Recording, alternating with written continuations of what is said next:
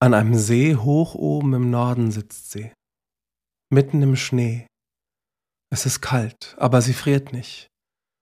Das Eis, das den See bedeckt, knackt und knarzt, und außer dem Wind ist nichts zu hören. Da ist nur diese Stille und das Toben in ihrem Herzen. Die junge Frau öffnet die Augen.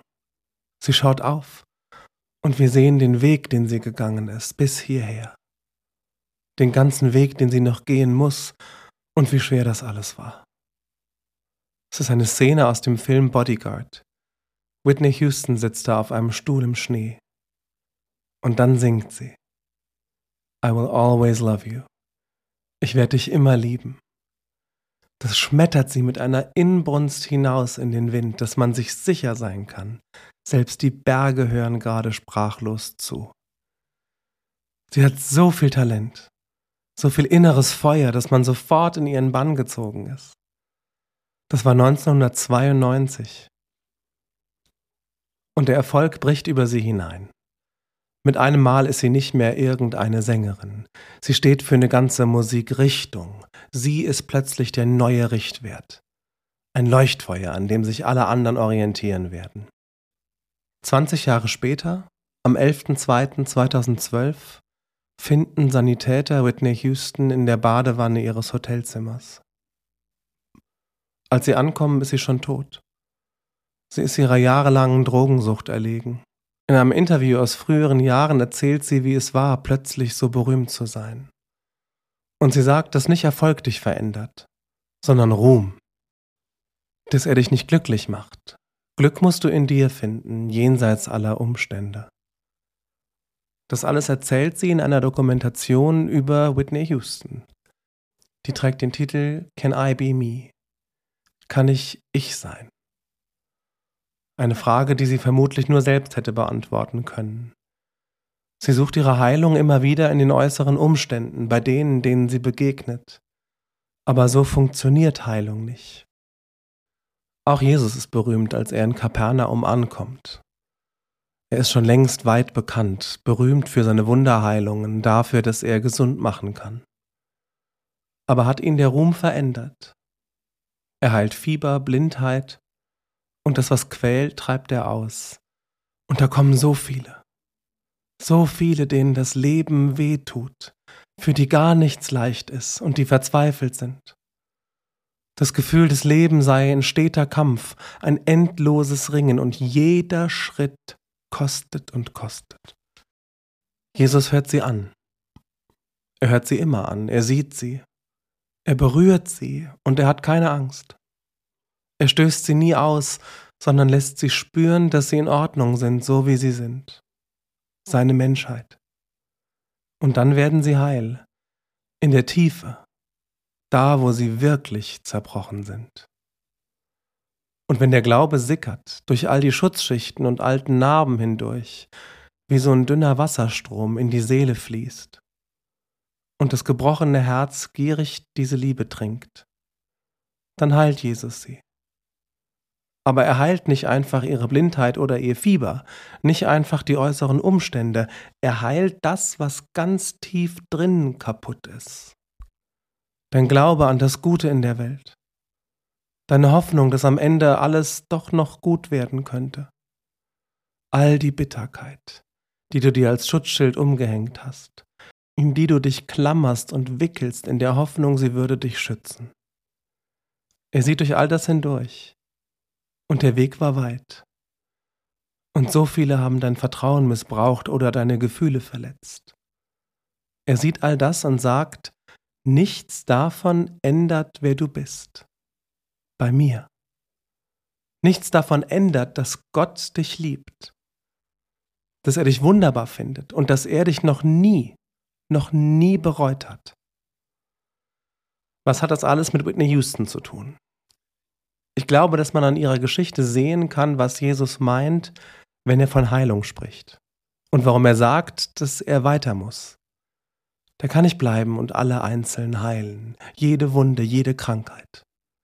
Er muss weiter und muss predigen, muss den Menschen von Gott erzählen, damit sie wirklich heil werden.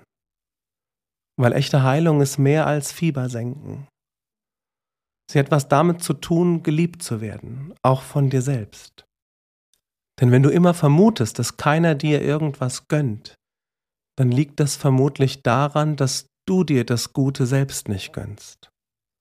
Dass du dich nicht traust, ganz du selbst zu sein, dich wirklich selbst anzunehmen, so wie du bist.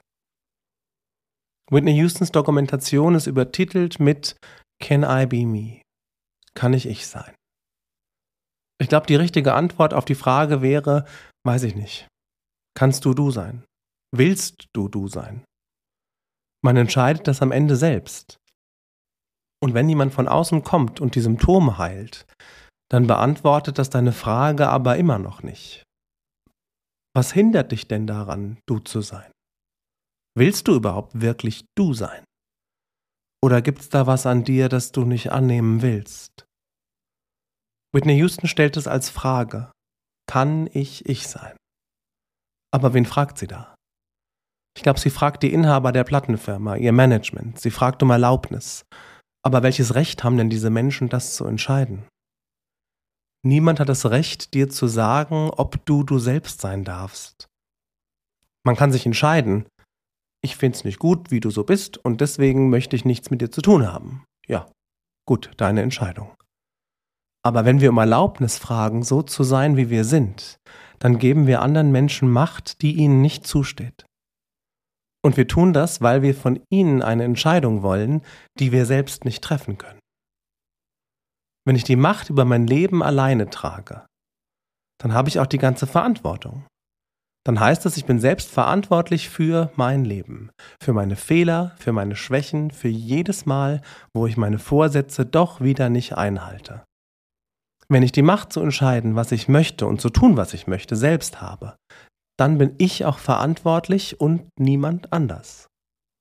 Und deswegen entscheiden sich manche Menschen, die Macht über ihr Leben abzugeben. Sie fragen andere um Erlaubnis. Whitney Houston will berühmt sein. Sie möchte, dass die Manager und Plattenbosse entscheiden, was sie als nächstes singt, was sie anzieht und wo sie als nächstes auftritt. Sie gibt die Macht ab, aber damit auch ihr Mitspracherecht. Die richtige Frage ist nicht, kann ich ich sein? Die richtige Frage ist eine Ansage. Und die lautet, so, vielen Dank für eure Hilfe und jetzt möchte ich wieder gerne mehr selbst entscheiden. Und ich trage auch die Verantwortung, wenn es dann schief geht. Whitney Houstons Probleme beginnen nicht nur, weil sie das Opfer einer korrupten Industrie ist. Sie ist eine starke, talentierte und sehr kluge Frau. Und manche schlechte Entscheidung trifft sie auch immer wieder selbst, so wie wir das alle machen. Aber es geht dabei nicht um Schuld, es geht darum, Verantwortung für dein Handeln zu übernehmen. Und das ist ein großer Unterschied. Wenn du die Verantwortung übernimmst, da wo du gerade gehandelt hast, dann bist du wieder am Steuer. Im Guten wie im Schlechten. Und dann kann Heilung beginnen. Jesus sagt, die Heilung liegt darin zu sehen, zu spüren und zu glauben, dass unter all dem, unter allem, was du tust, immer eines gilt. Gott liebt dich. Der muss nicht alles super finden, was du machst, aber das ändert niemals irgendwas daran, dass er dich liebt, dass er einen Plan für dich hat und dass er mit dir durch all den Mist gehen wird. Wenn du also Macht abgeben möchtest, dann gib sie ihm. Gib sie nicht dem Alkohol, gib sie nicht dem Essen, nicht anderen Leuten. Gib sie Gott. Und dann vertrau darauf, dass die Dinge, die geschehen, aus einem Grund geschehen. Dass Gott dich nicht verlässt, sondern dass du auch diese Stromschnellen irgendwie schaffen wirst. Dass es dahinter wieder besser wird. Und glaub daran, dass jeder noch so krumme Weg, jedes noch so finstere Tal zu irgendwas gut sein wird. Ich glaube nicht, dass Leid sinnvoll ist. Aber ich glaube, man kann dem Leid seine Sinnlosigkeit absprechen. Gott schickt dich durch keine Prüfung einfach so. Und Gott kann auch aus den zahllosen Malen, wo du entscheidest, wir gehen mal wieder ins finstere Tal, ne? Auch daraus kann er noch was machen. Kann ich ich sein? Weiß ich nicht. Ich weiß nicht, ob du das kannst. Aber Gott weiß es. Und Gott traut es dir zu. Niemand ist dafür gemacht, nur im Tal der Tränen rumzustolpern. Diesen Plan gibt's nicht. Gottes Plan für dein Leben ist nicht, dass jeder Schritt nur schwer sein muss. Aber Glauben heißt auch loslassen. Das heißt auch Macht abgeben, Verantwortung abgeben, sich Hilfe holen, wenn man sie braucht und immer, immer wieder darauf vertrauen, dass alles, was passiert, doch noch irgendwie zum Guten dienen wird. Und zu guter Letzt ein praktischer Tipp. In der Ausbildung lernt man immer als Pfarrer bloß keine praktischen Tipps. Aber die Ausbildung ist vorbei, also mache ich, was ich möchte. Also hier der praktische Tipp. Hör auf, aufzuzählen, was falsch läuft. Nicht bei Freunden, nicht bei Fremden, bei gar niemandem. Was sollen die denn damit? Wir machen das alle viel zu gerne und alles, was das tut, ist die Aufmerksamkeit auf das zu fokussieren, was uns weh tut. Das ist wie ein Bogenschütze, der seine ganze Aufmerksamkeit auf dieses Ziel fokussiert. Und das ist ja Hochleistungssport, sich ständig wieder vor Augen zu führen, was alles schlimm ist und wo es noch Leid in der Welt gibt. Erzähl Gott davon. Wenn du es einmal loswerden musst, erzähl ihm alles. Frag ihn, wer sich das ausgedacht hat. Frag ihn, wer sich dich ausgedacht hat. Und frag ihn nach seinem Plan nach seiner Führung, nach seinem Weg. Gott, was soll ich als nächstes tun? Gott, was kann ich tun, was in deinem Sinne wäre? Heilung in deinem Herzen beginnt manchmal erst dann, wenn du aufhörst an der Wunde zu knibbeln. Dann, wenn du bereit bist, heil zu sein. Wenn du bereit bist, die Verantwortung für dein Leben wieder in die Hand zu nehmen, gemeinsam mit Gott. Kann ich ich sein? Ja, kannst du. Du kannst du sein. Und du sollst du sein. Also pack die Sorge darüber, was die Leute erwarten, in den Bollerwagen und mach dich auf. Und dann freu dich darauf, dich kennenzulernen. Ich tu's.